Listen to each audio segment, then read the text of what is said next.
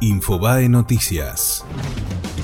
Mauricio Macri se refirió a la denuncia contra Juan D'Artés. El presidente llamó a través de redes sociales a erradicar todas las formas de violencia contra las mujeres.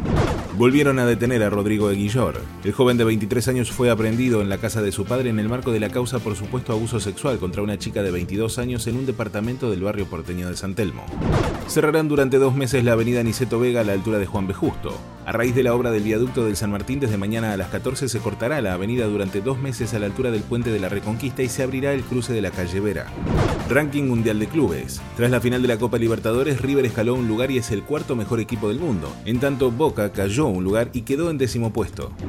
El ex abogado de Donald Trump, Michael Cohen, fue condenado a tres años de prisión. El letrado está acusado de violación de las leyes de financiación de campaña y de mentir al Congreso de los Estados Unidos. En su declaración ante un tribunal de Nueva York, sostuvo que su deber era encubrir las acciones sucias del presidente. Fue Infobae Noticias.